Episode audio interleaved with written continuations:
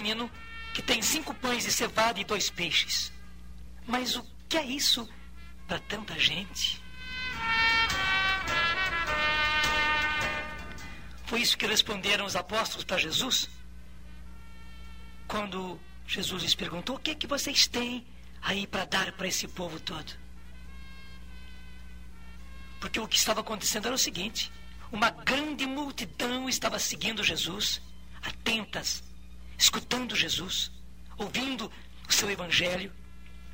E Jesus estava curando os seus enfermos. Eles traziam os enfermos de todos os lados, e Jesus pregava, e Jesus curava, e o povo ali atento, e passou o dia inteiro, e o povo nem percebeu, nem parou para comer, nem nada. Quando chegou de tardezinha, o próprio Jesus se tocou, os apóstolos também se tocaram, vieram falar para Jesus, e como é que fazemos com esse povo?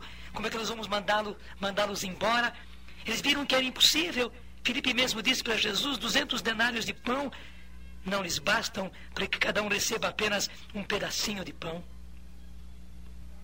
Na verdade, nem os apóstolos acreditavam que Jesus pudesse trazer uma solução para aquele problema.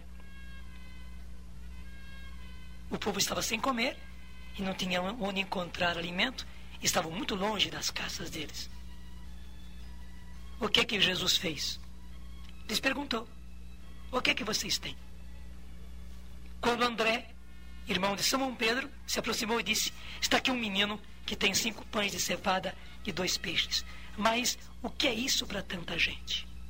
Mais uma vez, estava aí a constatação: o que é isso para tanta gente? E realmente era assim. Em termos humanos, aquilo era totalmente insuficiente para aquela multidão. Cinco pães e dois peixes. Não era nada. Era o lanche daquele menino.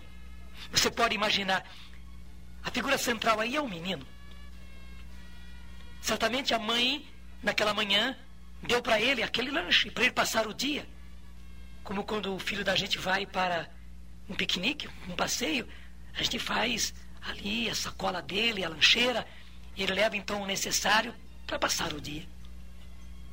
Foi isso que a mãe colocou para ele. E também o menino não tinha comido durante o dia todo, tão entretido com tudo aquilo que Jesus estava fazendo. E o que fez Jesus? Mandou que trouxessem o lanche do menino: cinco pães e dois peixes. Jesus pegou aqueles pães e aqueles peixes na mão. Orou, dando graças a Deus. E começou a repartir e passar para os apóstolos. Você pode imaginar o que aconteceu no coração de, do menino. Quando pegaram os pães e os peixes dele e levaram para Jesus, ele pensou: vou ficar sem a minha comida.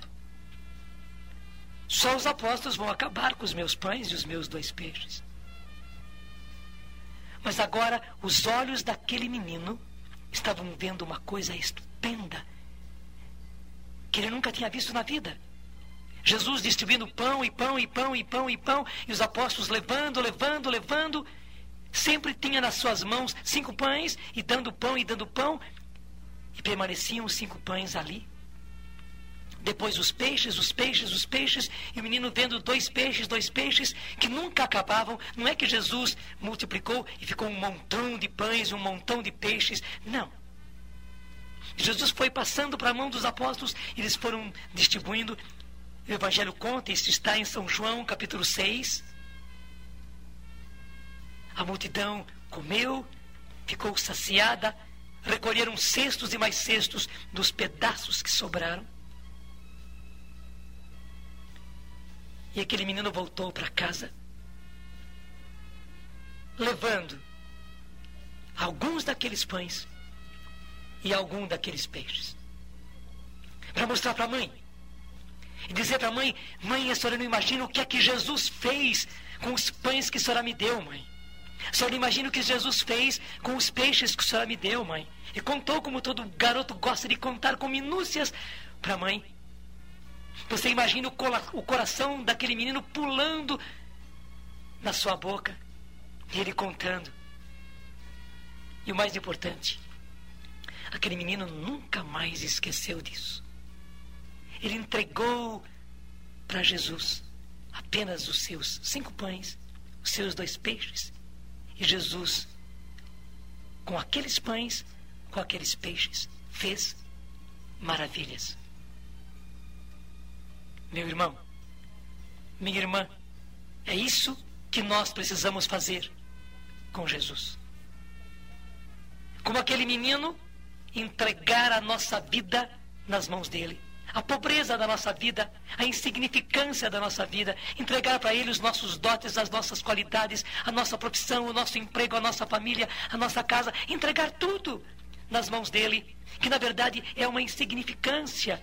Como os apóstolos disseram, mas o que é isso para tanta gente? Realmente a nossa vida é tão pouca coisa. E veja, entregar para Jesus também os problemas que enredam a nossa vida entregar todas as complicações que a nossa vida já contraiu, entregar todas as confusões que nós mesmos criamos, entregar tudo isso para Jesus e Jesus vai pegar a nossa vida velha, Jesus vai pegar a nossa vida estragada, Jesus vai pegar as nossas confusões, as nossas atrapalhações, os nossos problemas e Ele vai transformar tudo isso nas Suas mãos. A nossa vida posta nas mãos de Jesus se torna totalmente diferente. E mais ainda, a nossa vida vai se tornar uma vida útil. Útil para os outros, útil para a nossa família, útil para os nossos irmãos, útil para a igreja. A nossa vida que estava sendo um atrapalho vai tornar-se útil. E para isso basta que a gente entregue as nossas vidas como aquele menino entregou tudo o que ele tinha nas mãos de Jesus. Vamos fazer isso agora. Vamos fazer isso na oração.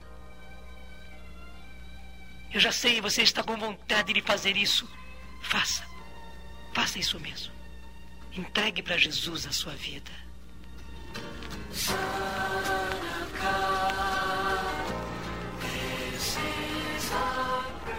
Se Jesus aqui está a minha vida, como aquele menino entregou nas tuas mãos os seus pães, os seus peixes.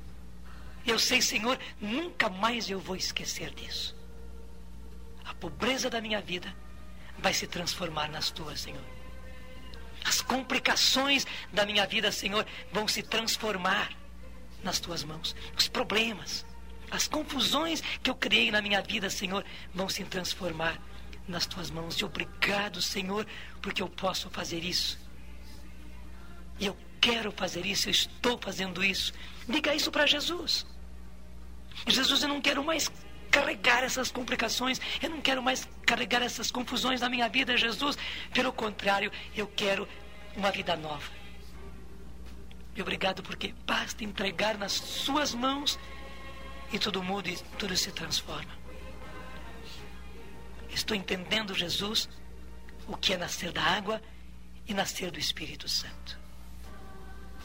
Obrigado, Jesus, porque eu posso ser uma nova criatura. Eis-me aqui. A minha vida está nas Suas mãos. Faz da minha vida útil, Senhor, útil para a minha família, útil para o meu emprego, útil para a minha profissão, útil para a igreja, útil para os meus irmãos. E obrigado, porque fazes isso. Muito obrigado, Senhor. Amém.